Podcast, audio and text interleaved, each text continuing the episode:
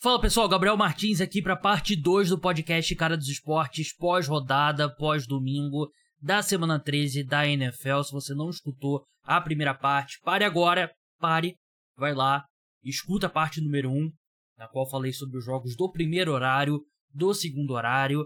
Depois volta para cá, vou falar sobre o Sunday Night Football, vitória dos Packers para cima do Kansas City Chiefs. Falarei sobre classificação da rodada, top 10 do draft, principais notícias, mini preview da semana 14 e falarei também das semifinais do futebol americano universitário que foram definidas. Eu e o João Eduardo Dutra nessa, gravei com o João um pouco mais cedo. Então é isso, vamos para o programa.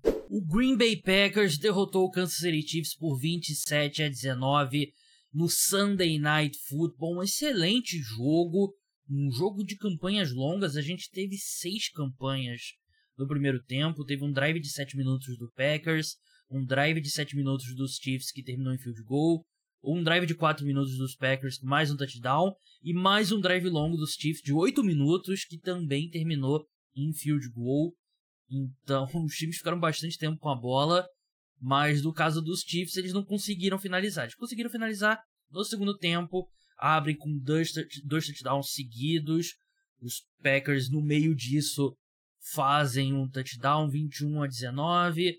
Punch, punch. Packers chutam um field goal ali. Também mais uma campanha longa. E aí o Patrick Mahomes lança uma interceptação. Interceptação que não foi um bom passe. Antes disso, a equipe, a equipe dos Chiefs tinha avançado 17 jardas numa interferência que eu não achei que foi, mas aí teve aquele momento ball don't lie, a bola pune e o Patrick Mahomes lança um passe ruim, que é interceptado logo em seguida.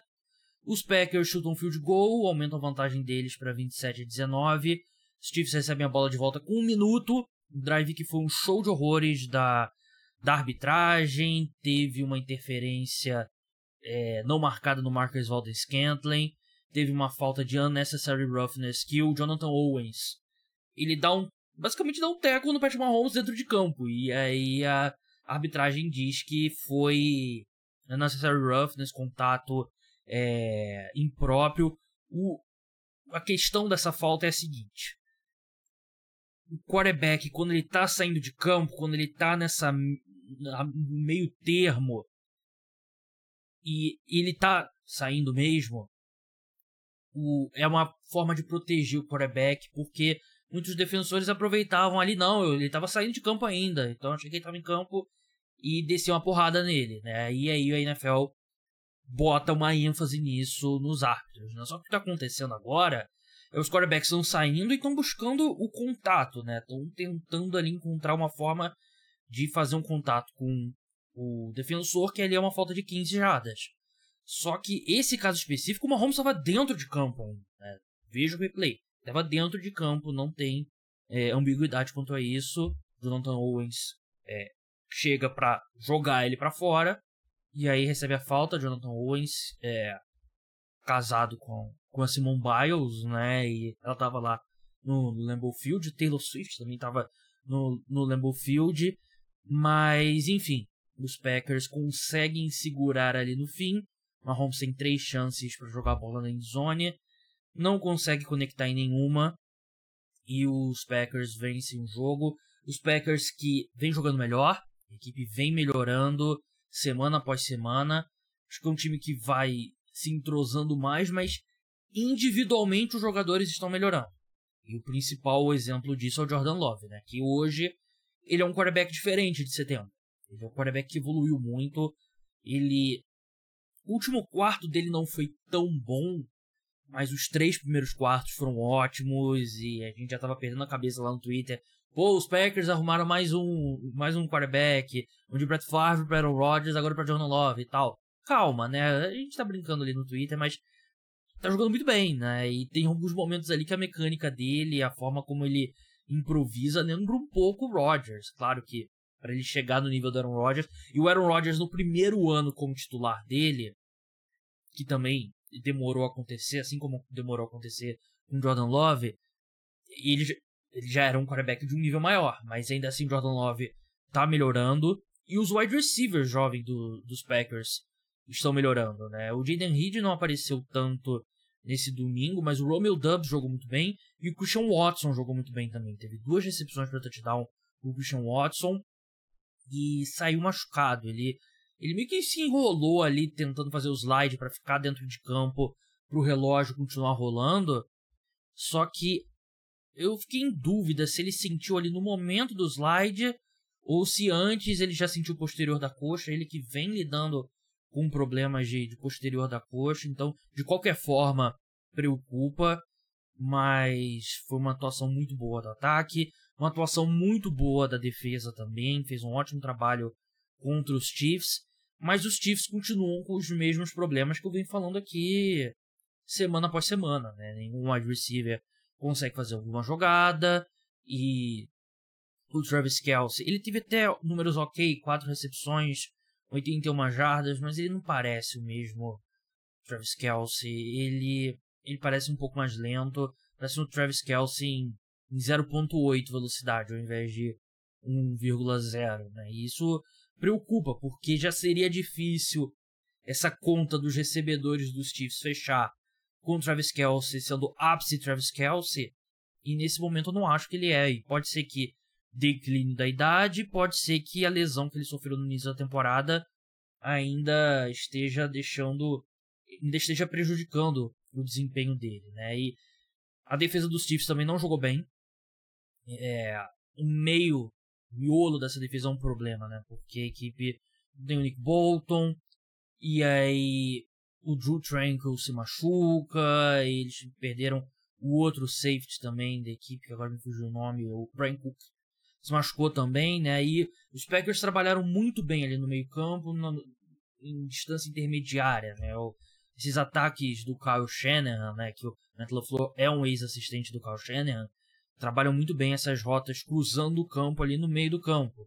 E os Packers é, conseguiram bastante produção por ali. A gente viu Sean Watson, Ronald Dubs e. Enfim.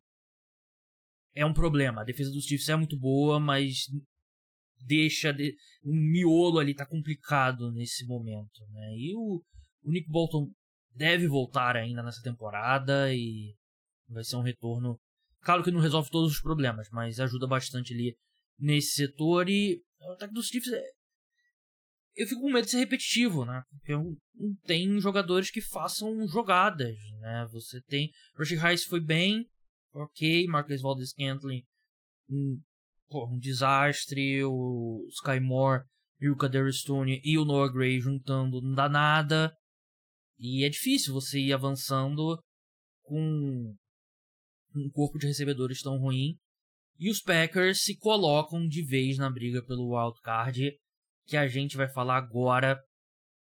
Vou botar a vinheta para fazer a transição e a gente vai falar da classificação e playoffs e ordem do draft a classificação após a semana 13 da NFL, lembrando que Bengals e Jaguars ainda jogam nesse Monday Night Football. Miami Dolphins no topo da AFC Leste com 9 vitórias, 3 derrotas, seguidos do Buffalo Bills, 6 e 6, New York Jets, 4 e 8, New England Patriots, 2 e 10. AFC Norte, Baltimore Ravens 9 e 3, Steelers 7 e 5, Browns 7 e 5, Bengals 5 e 6. AFC Sul, Jaguars 8 e 3, ainda vai jogar mais uma vez. É, vai jogar na segunda-feira, né? Colts 7-5, Texans 7-5, Titans 4 e 8, AFC Oeste, Chiefs 8 e 4, Broncos 6 e 6, Chargers 5 e 7, Raiders 5 e 7. Na NFC Leste, Philadelphia Eagles 10 e 2, Dallas Cowboys 9 e 3, New York Giants 4 e 8, Washington Commanders 4 e 9. NFC Norte, Lions 9-3, Vikings 6-6, Packers 6-6, Bears 4-8, NFC Sul, Atlanta Falcons 6-6, Bucks 5-7, Saints 5-7, Panthers 1-11, NFC Oeste 49ers 9-3, Rams 6-6, Seahawks 6-6, Cardinals 3-10.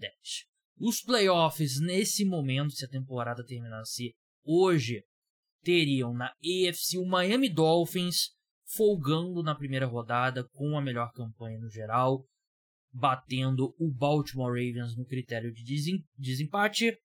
Ravens que enfrentariam Cleveland Browns, seed 7, Jaguars enfrentariam o Colts, seed 6, e Kansas City Chiefs enfrentaria o Pittsburgh Steelers.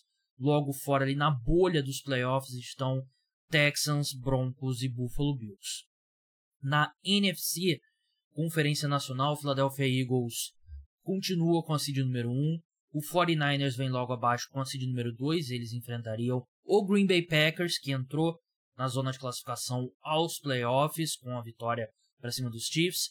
Lions seed 3 enfrentariam o Minnesota Vikings e Falcons seed 4 enfrentariam o Dallas Cowboys. Ali na bolha dos playoffs estão Rams e Seahawks na briga pelo wild card e Buccaneers e Saints mais na briga pela NFC Sul. Essa seria a classificação de momento.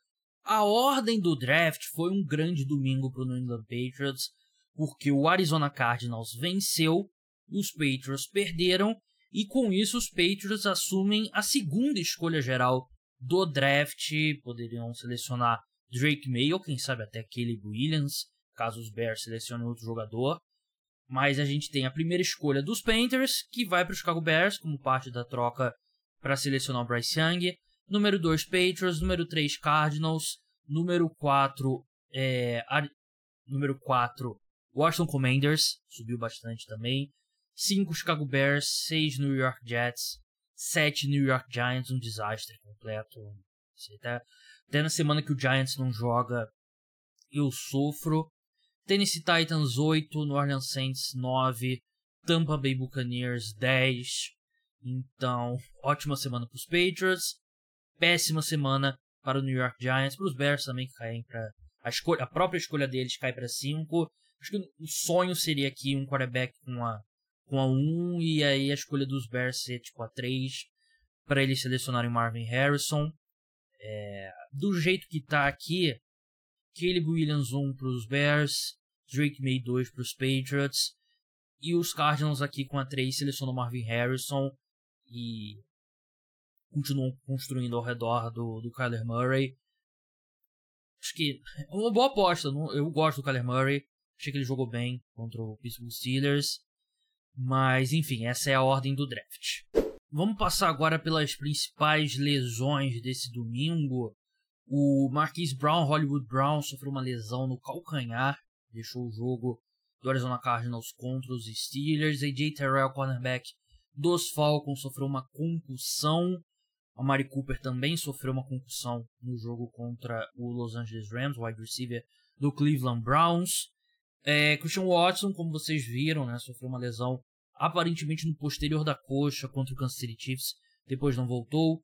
Tem Dell, bem triste, o receiver do Houston Texans, sofreu uma fratura na fíbula. Acho que é fíbula, né? O nome. O osso da canela, como eu expliquei para vocês, e tá fora da temporada. Donovan Smith, left tackle dos Chiefs, sofreu uma lesão no pescoço e não voltou no jogo contra os Packers. Drew Tranquil, linebacker, sofreu uma concussão. Brian Cook sofreu uma lesão no tornozelo. Eu vi o. Fui procurar de teimoso um replay. Eu, eu tava pensando sobre isso. A, de, a transmissão da ESPN, eu tô falando da gringa, né? Da, daqui do Brasil, né? Porque as imagens vêm de lá. Eles tomaram a decisão de não mostrar o replay da lesão do Brian Cook. Beleza. Aí eu fui atrás da imagem, né? Porque eu queria saber. É o meu trabalho, eu sou jornalista. É daquelas lesões feias, né? Que o tornozelo sai do lugar. E aí eu fico pensando. Eu entendo. Eu acho que a NFL errava muito. As transmissões da NFL erravam muito. Porque ficava mostrando várias vezes, né? Tipo a lesão do Dak Prescott. Essas lesões feias, de fraturas feias, né? E. Eu acho que não mostrar é errado também, porque aí você não tem a informação. Eu, se eu fosse o diretor de transmissão, vou até perguntar para um amigo meu que é diretor de transmissão, o Wallace Borges, lá do da TNT, que tá fazendo agora de frente para a câmera várias coisas, sabe muito, Sigam ele no Twitter, no Instagram, todas as redes sociais que você conseguir. Assista os programas lá dele. É... Eu acho que tem que mostrar pelo menos uma vez. Eu acho que tem que mostrar pelo menos uma vez, porque acho que você dá um alerta pro pessoal, vamos mostrar a imagem é forte, vamos mostrar uma vez, depois não vamos mostrar de novo. Se você não quer ver, fecha o olho e tal. Mas eu acho que aí falta informação. Nesse caso aqui faltou informação. Não deu pra ver e eles não explicaram direito o que foi, né? Eu tava vendo a transmissão gringa, né? Então, eu acho que devia mostrar pelo menos uma vez pra gente saber o que aconteceu, mas também não ficar com replay, nem zoom muito forte e tal. Mas enfim, essa é a minha opinião. É... Jerome Baker, linebacker dos Dolphins, sofreu uma lesão no joelho, deixou o jogo contra o Commanders. Seron Armstead e o Robert Hunt, os dois tackles do, de, de Miami, também deixaram o jogo, mas também ali eu acho que já foi meio que precaução. Ramondre Stevenson, running back dos Patriots, saiu, parecia sério ali, ele saiu com a ajuda do, dos companheiros. No Orleans Saints perdeu Derek Carr por concussão, sofreu uma lesão no ombro e nas costas também contra os Lions, que é assim, a soma ali de, de lesões e eu sinceramente boto James Winston, pelo menos o jogo fica um pouco mais é, divertido. Pittsburgh Steelers, o Kenny Pickett sofreu uma lesão no tornozelo, ele estava com a perna imobilizada depois do jogo. Não deve jogar no, na quinta-feira, na verdade, que vai ser um grande Thursday Night Football. Steelers com Mitch Trubisky contra Patriots de creio que vai ser o Bailey Zapp, né? Mas também não tem como garantir. Hum, vamos ver, tem necessidade o Jeffrey Simmons sofreu uma lesão no joelho, né? Contra, contra os Colts. Brian Robinson, running back do Commander, sofreu uma lesão no posterior da coxa. E essas foram as principais lesões na semana 13. Mini preview da semana 14, não perca logo depois eu e João Eduardo Dutra falaremos da definição das semifinais do futebol americano universitário. Quinta-feira teremos Patriots e Steelers, como eu falei, Steelers favoritos por 6 pontos. Over-under 31,5 é muito pouco ponto. É um dos menores over-unders da NFL em muito tempo. Cara, a jogada aqui é Patriots mais 6. Porque um over-under tão baixo significa que vai ter pouco ponto tendo pouco ponto, maior probabilidade de ser um jogo apertado. E acho que se bem que os bem que os Chargers cobriram, acho que era 5,5 que eles eram favoritos contra os Patriots, fazendo 6 pontos, né? Então esquece o que eu falei, não aposta em ninguém. Vai dormir cedo na quinta-feira, a NFL não vai sua audiência não vai quebrar a ausência da sua audiência não vai quebrar a NFL. Domingo, Panthers e Saints. Saints favoritos por 5,5 pontos. É, é isso mesmo, né? Com James Winston, com Derek Carr. Não, tem jeito.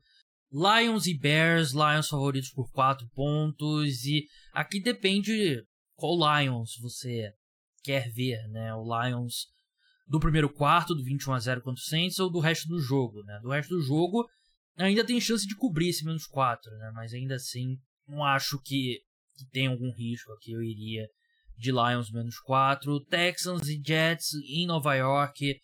Texans favoritos por 6 pontos. Claro que tem ausência do Tank Dell, que é um problema, mas eu acho que esse time dos Jets, depois de hoje, desistiu. Não vai ter retorno de Aaron Rodgers e aqui eu acho que os Texans vencem com tranquilidade. Colts e Bengals. Colts favoritos por 2,5 pontos. Jogo é em Cincinnati. Esse eu até correria para apostar nos Colts e acho que vou fazer isso assim que terminar de editar, porque eu acho que os Bengals perdem feio para os Jaguars e aí essa linha aqui aumenta para Colts, sei lá, menos 4,5, menos 4. Eu iria de Colts aqui. Jaguars e Browns, Jaguars favoritos por 3 pontos. É...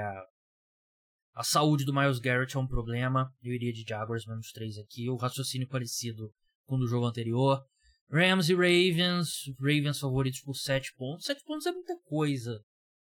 Mas esse time dos Rams também é um time que oscila. Acho que é um time que ele faz jogo duro contra times piores, mas contra esses times melhores é difícil. Então eu iria de Ravens mais menos 7 aqui. Bucks e Falcons, Falcons favoritos por 2,5 pontos. É um time que joga melhor em casa, né? Mas esse time do Buccaneers também. As tá desmoronando e eu iria de Falcons aqui. Vikings e Raiders. Vikings favoritos por 2,5 pontos. Devia ser mais favoritos do que isso. Eu iria de Vikings aqui. Menos 2,5. Seahawks e 49ers. 49ers favoritos por 12 pontos, como deveriam. É, tem muito que falar, 49ers é bem melhor que o Seahawks. Se bem que o Seahawks jogou bem melhor contra os Cowboys, né? Então, 12 pontos é bastante ponto. Mas eu iria de 49ers aqui. Chiefs e Bills não tem a linha ainda, né? O jogo acabou de acabar do Chiefs. Broncos e Chargers. Chargers favoritos por 3 pontos, mas já tá entrando dinheiro na, no Broncos. Tanto que tá. Broncos mais 3 já tá pagando 1,83 e acho que essa linha vai andar na direção dos Broncos em breve. Sunday Night Football, Eagles e Cowboys. Grande jogo em Dallas. Cowboys são favoritos. Jogaram bem contra os Seahawks ofensivamente. Os Eagles vêm de uma das piores atuações da equipe na temporada, talvez a pior. Um jogo bem equilibrado, na minha opinião, porque a defesa dos Cowboys é melhor, mas não, jogou mal, jogou quase tão mal quanto a dos Eagles na semana 13. Eu iria de Cowboys aqui, eu apostaria no, no bom momento do Dak Prescott. No Monday Night Football vamos ter uma rodada dupla, que eu não sabia, estou descobrindo, descobri agora quando estava me preparando aqui para gravar. Packers e Giants às 10h15, Titans e Dolphins às 10h15. Packers e Giants não tem linha ainda. Titans e Dolphins, Dolphins favoritos por 13 pontos, o jogo é em Miami. E eu iria tranquilo nesse Dolphins menos 13. Dois jogos ruins, eles vão tentar fazer o truque ali com a gente, né? Dois jogos ruins, você pensa, você lembra das highlights dos dois jogos e aí foi uma boa segunda-feira de futebol americano. Enfim, essa semana 14 vai ter o preview completo durante a semana. Vamos passar agora para futebol americano universitário, eu e o João Eduardo Dutra. Um detalhe que eu esqueci de falar, acho que eu esqueci de falar, as duas semifinais são no dia 1 de janeiro de 2024. Primeiro dia do ano, segunda-feira, dia 1 Eu acho que eu esqueci de falar, mas são as duas, são de noite ali, uma depois da outra. Então dá, tá dado o recado. Vamos passar para minha conversa com o João sobre futebol americano universitário. Vamos encerrar a parte 2 aqui do podcast pós-rodada, falando um pouco sobre futebol americano universitário. Foi definido nesse domingo os quatro semifinalistas que vão brigar pelo título nacional do futebol americano universitário dos Estados Unidos. E aqui comigo o João Eduardo Dutra, um dos caras que mais sabem de futebol americano universitário aqui no Brasil. João, teremos Michigan como seed número 1 enfrentando a Universidade de Alabama, Washington como a seed número 2 enfrentando a Universidade do Texas, que é a seed número 3, quatro campeões das suas respectivas conferências. O que, que você achou dessa escolha do comitê desses quatro times? Para quem não sabe, é um comitê é uma, é uma análise subjetiva que eles fazem, não é, ah, tem um G4. Não, é uma. Eles escolhem o que na teoria são os quatro melhores times. E a gente chegou nesse, nesse domingo com seis times na briga, né? Florida State e a Universidade de Geórgia também sonhando com uma das quatro vagas. O que, que você achou desse Final Four? Polêmico, né? É um Final Four polêmico. É, bom dia, boa tarde, boa noite para quem está ouvindo a gente. É, é um, eu acho que, em termos de qualidade de jogos, provavelmente era o melhor que eles podiam fazer. Mas é polêmico você deixar a Florida State de fora, com a lesão ou sem a lesão do Jordan Travis. Que Florida State é um time invicto, campeão de conferência e de uma conferência que não é pequena, é ACC. Então é. Eu achei que eles não iam fazer isso. E Mas eu acho que o fato de ser o último ano com quatro times talvez tenha influenciado um pouco. Porque esse, essa escolha não gera precedente para o ano que vem. Para o ano que vem são 12 times, então dane-se, né? Então, dane-se quem vai. Quem vão ser escolhidos. Vão estar todos os campeões de conferência, todos os times invictos vão entrar. Então, é. Porque era um precedente muito estranho do comitê é, fazer. Ele falou assim: não, não, a gente vai avaliar como vai ser o jogo, não a sua temporada. Porque foi essa a escolha de, de deixar a Florida State de fora. Florida State não ficou de fora pela temporada, porque a temporada deles foi, como diz o recorde, perfeita. Ficou de fora porque o comitê falou assim: não, em questão de jogo, Alabama dá mais jogo contra Michigan do que Florida State sem seu quarterback titular. Então a escolha foi baseada nisso. Eu concordo? Não, necessariamente. Eu, é claro que Alabama dá mais jogo contra Michigan do que Florida State. Só que importa o que você fez na temporada regular. Florida State não perdeu na temporada regular. Mas em termos de, de qualidade de jogos, Michigan, que é número um, não é favoritaço contra Alabama. Não é. Michigan provavelmente não seria favorito contra a Georgia. E Georgia perdeu para Alabama na final da SEC. Então, e a outra semifinal abertaça, Washington e Texas. É, Washington também, temporada perfeita, invicto, campeão da, da, da, da Pac-12.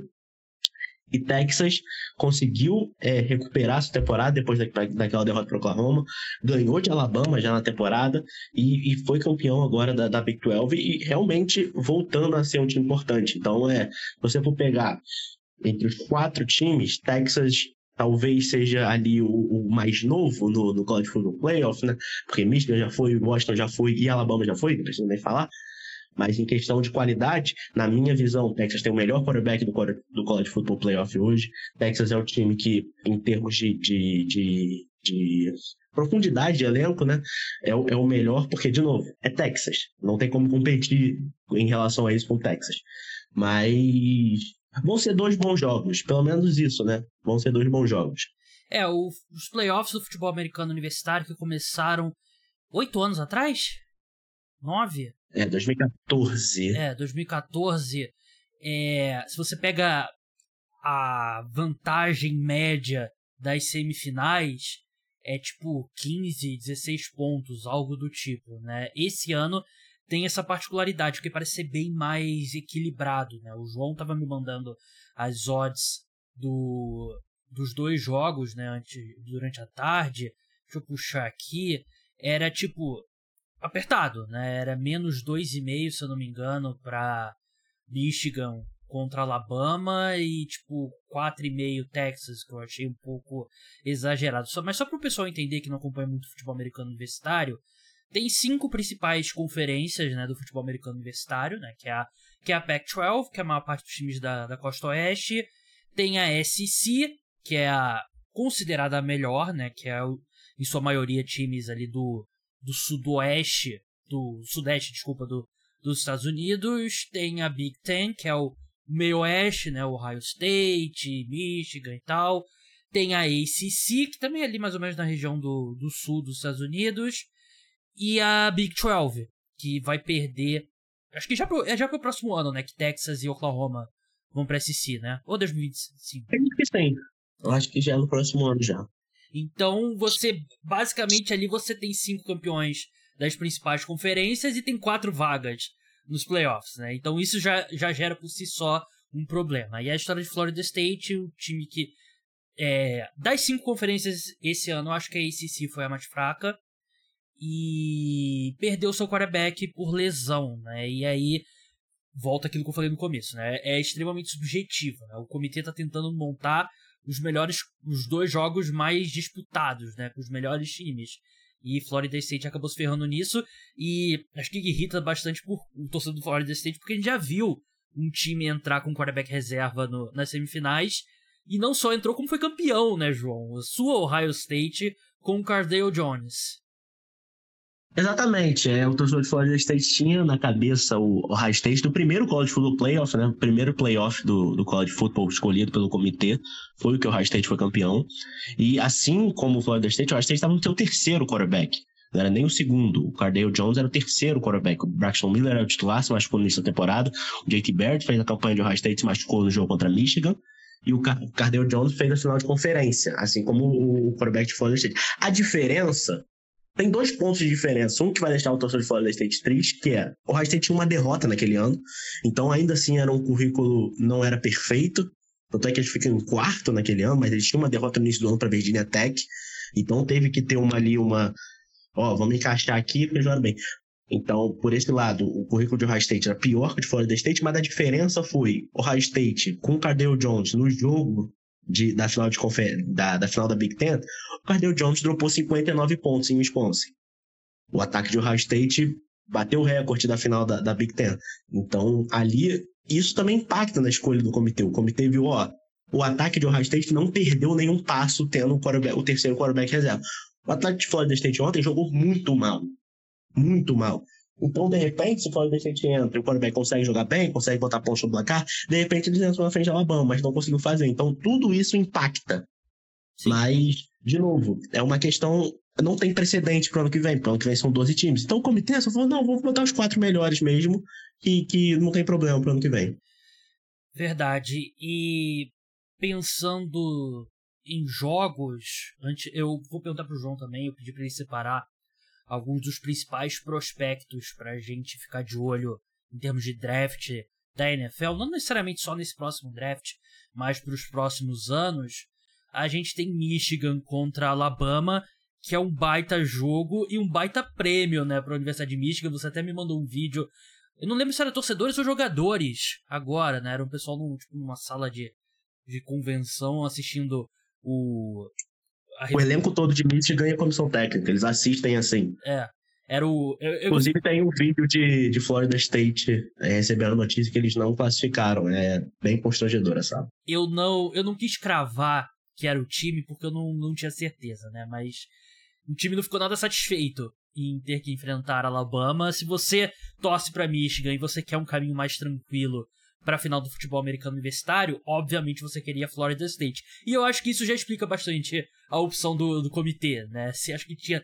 O torcedor de Michigan queria tanto enfrentar a Florida State, faz sentido porque Alabama é um time melhor. E é um time que cresceu muito ao longo da temporada, né, João? Um time que perdeu para a Universidade do Texas, que tá com a seed número 3 no, nos playoffs, mas é um time que evoluiu muito desde lá, né? Principalmente o seu quarterback. Exatamente, é o Jeremy que começa a temporada sob dúvidas, em algum momento teve até aquela... O Nick Saban deu uma de Will Belichick, trocou ele ali pelo reserva, vamos ver, os dois vão ter snaps, mas teve uma segunda metade de temporada espetacular, é, foi muito bem no, no Ball contra Albert, teve, teve o touchdown. Tudo bem que aquele touchdown é mais culpa de Albert que qualquer coisa, né? É a quarta para 31 e os caras convertem em touchdown. Mas candidato ao Heisman, tudo, jogou muito bem contra a Georgia. E, e, ganhar de Georgia é, é, é, o maior é o, é o maior selo de, de qualidade que tem, né? Você vê, o, o próprio CJ Stroud, tudo, tudo que falavam antes dele do draft é não, olha a partida que ele fez contra a Georgia, porque o Ohio State nem ganhou aquela partida. Só dele ter sido competitivo contra a Georgia já dizia muita coisa. Eu acho que para Michigan é um jogo muito difícil, muito difícil, até por uma questão anímica, porque Alabama pode ser o quarto, Alabama entra com, com, com esse negócio, não, é poucas das vezes que a Alabama entra com esse negócio é todo mundo contra a gente. É, a gente. Alabama seria tipo o Flamengo, deixou chegar? Exatamente, é, exatamente. Não esse caso é um específico desse ano do Flamengo, né? Mas enfim. É. Alabama é um time que tem experiência no, nos playoffs, né? Michigan não, Michigan participou do último playoff, perdeu para TCU, é de uma maneira ridícula, quando era bem favorita. Então é, é diferente. O, o Jim Harbaugh, que cumpriu já a sua segunda punição de três jogos, vai voltar, qual o impacto que isso vai ter. E ele não vai enfrentar um técnico qualquer, ele vai enfrentar o maior técnico da história do college football, do outro lado. Então, é, eu acho que dos confrontos, sinceramente, era o pior que Michigan podia, podia esperar. E o outro jogo, Texas contra Washington, expectativa de pontos, né? É, ali vai ser dois times, se você for pegar, eu acredito nesse momento, Michigan e Alabama é final antecipada. É o que me parece. Claro que não, não, não acho que vai ser favoritaço nem nada, mas me parece ser, porque são dois times que estão ali é, ainda em processo de reconstrução, né? Michigan não, Michigan já está estabelecido, já ganha de Ohio State há um tempo, Alabama nem se fala. Então, é, eu acho que essa semifinal tem potencial para ser ali dois times mais pareios nesse sentido, de não serem times perfeitos, mas serem times muito bons. Então, eu acho que vai dar um jogo legal. É, over-under de pontos de Texas e Washington 64, de Alabama e Michigan 46, né? Eu acho que coloca bem a diferença entre os dois times. É, Michigan é favorito por 1,5 pontos, Texas é favorito por 4 pontos. Eu acho um pouco demais. Mas assim, o Washington venceu o time de Oregon que vinha muito bem. O Queen Ewers. Duas vezes, né? Hã? Venceu o time de Oregon duas vezes. Exatamente. E. O Queen Ewers fez uma, uma final da Big 12 contra o Oklahoma State muito boa, né? Então, dois jogos que realmente prometem bastante. João, se você for assistir Texas e Washington pensando em, pô, ficar de olho em certos jogadores aqui pro draft da NFL, não necessariamente 2024 só, mas 2025, 2026, quem que você ficaria de olho, além do Pênis? Peraí, peraí, peraí. Como já citado, Michael Penix Jr., quarterback de, de, de Washington, né? Vai ser, vai ser interessante ver, mas um nome que eu acho muito interessante, interessante, é o wide receiver dele. É você que tá falando isso. É. O wide receiver número 1 um de Washington é Romeo Dunze, muito bom jogador, deve ser o, o, segundo wide receiver, o primeiro wide receiver humano a sair no draft, né? Depois do Marvin Harrison Jr. E, e na, do lado da defesa tem o Ed rusher, Zion Tupuloa Fetui, que poderia ter saído ano passado, seria uma escolha de segunda, terceira rodada ali. Ficou mais um ano e aparentemente deu certo, né? Uhum. Vai vai tá indo para o futebol playoff. Esse é pelo lado de Washington. Pelo lado de Texas, de novo, vou destacar o quarterback, porque ah, o Gabriel sabe que eu sou fã, né? O Gabriel sabe que eu sou fã do Queen Ewers. É, acho, é, acho de Ohio State, posso, posso dizer, né? Queen Ewers é o Ohio State dos playoffs. Passou, se enfrentar a Michigan, com certeza, né? Mas é um quarterback que passou por Ohio State e Ohio State, que é uma poverty university, não teve dinheiro de NIL para manter ele, ele foi para Texas e o resto é história.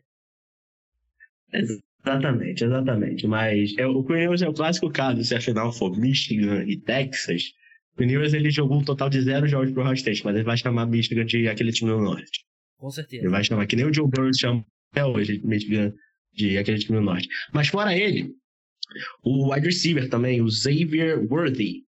Também muito bom jogador. Principal wide receiver de Texas, principal é, é, esperança de pontos. Tem o Adonai, o Adonai Mikel também, mas particularmente eu prefiro o Worthy. Eu acho que são esses nomes. Texas é um time ofensivo. Texas está ali, é... É, é o negócio. Se eu fosse para pensar, eu tava jogando xadrez. Vamos, vamos para correria. Então, eu não tem nenhum nome para destacar necessariamente na defesa. Talvez o Jalen Catlon, que trans se transferiu esse ano de Arkansas, poderia ter sido uma escolha de segunda rodada no passado, mas preferiu ir para Texas. De novo funcionando, né? Isso é um, é, um, é um aspecto legal do NIL. Muitos desses caras que, entre aspas, já estariam indo para a NFL é, como escolhas de terceira, quarta, quinta rodada, sem ser badalados, né, por uma questão monetária, estão ficando, estão ficando no college football, estão aproveitando todos os seus anos de é, elegibilidade e estão despontando aí em seu terceiro, quarto ano. O Michael Penix Jr., ele já é sênior, então ele poderia ter saído alguns drafts atrás e, e, e, decidiu ficar e estourou agora. E tem muitas chances de ser uma escolha de primeira rodada no que vem.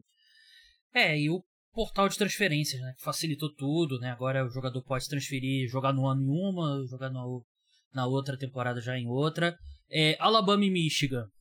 Tem o quarterback de Michigan, né? J.J. Nelson. McCarthy. McCarthy. J.J. Nelson era um wide receiver do, dos Cardinals. J.J. McCarthy é um provável uma escolha de primeira rodada, né? Sim, sim. Provável escolha de primeira rodada de J.J. McCarthy. Embora tenha, tenha ido mal contra o Ohio State, que deveria ser, entre aspas, o grande teste dele. Ele não foi muito bem, teve menos de 150 jardas aéreas, mas deve ser sim escolha de primeira rodada. Aí você tem Blake Coral, running back, que seria uma escolha alta de, de draft ano passado, ficou mais um ano em Michigan. Deve ser uma escolha alta de novo, um dos principais running backs da classe. Você tem caras como o Zach Zinter, que é guard de Michigan, que se machucou contra o High State, mas também é um cara que é muito cotado ali, o principal jogador de linha ofensiva é, no interior. Então, e, e pela defesa, dois cornerbacks que eu destaco, Will Johnson e o Mike Seidenstein. Dois cornerbacks, um jogo de nickelback e safety, né? E o Will Johnson que é o principal. O Will Johnson que teve a missão de marcar o Mark Harrison Jr. É, ninguém fez um bom trabalho contra o Mark Harrison Jr. esse ano, mas enquanto o Will Johnson esteve em campo, ele fez um trabalho bem decente contra, contra, o, contra o wide receiver de Ohio State. E Alabama? E do lado de Alabama, Alabama tem algumas, alguns jogadores defensivos. Alabama não, não tem não é alguns outros times de Alabama que você fala assim, ah, tem 11 titulares aí de NFL em campo. Não é. O Jalen Murrow mesmo, que é, um, que é um quarterback que foi muito bem no segundo ano da temporada. Não tem um quarterback que não tá ganhando muita tração no draft, embora ele já seja elegível pro draft. Deixa eu só confirmar se ele é elegível. É sim. Então ele é um cara que, que não tá ganhando muita tração. O wide receiver, o, Jermaine Burton, é um cara que era transfer de Georgia, não conseguiu jogar em Georgia. Então, right tackle, talvez o Jason seja um cara que possa ser olhado numa segunda, terceira rodada. Na defesa você tem caras mais interessantes. O Dallas Turner, linebacker, bem ali naquela. aqueles moldes de linebacker de Alabama, né? Linebacker, edge rusher. É um cara que, que foi muito bem esse ano, teve, se não me engano, 9 sacks e meio, e ainda tá aprendendo a jogar de, de, de rusher. E, e o principal para mim, que é o, que é o cornerback com o nome mais legal do mundo, né? Que é Kool-Aid McKinstry. Jogou muito bem. A temporada dele nem foi espetacular, mas a última temporada dele foi muito boa. Então, ele é um cara que tem tudo para ser o primeiro cornerback draftado no próximo ano. Então é isso, pessoal. João, muito obrigado pela participação. Sigam ele lá no arroba. Podcast Cara dos Esportes volta amanhã com episódio sobre NBA, episódio de NFL na quarta-feira de manhã. Até a próxima. Tchau!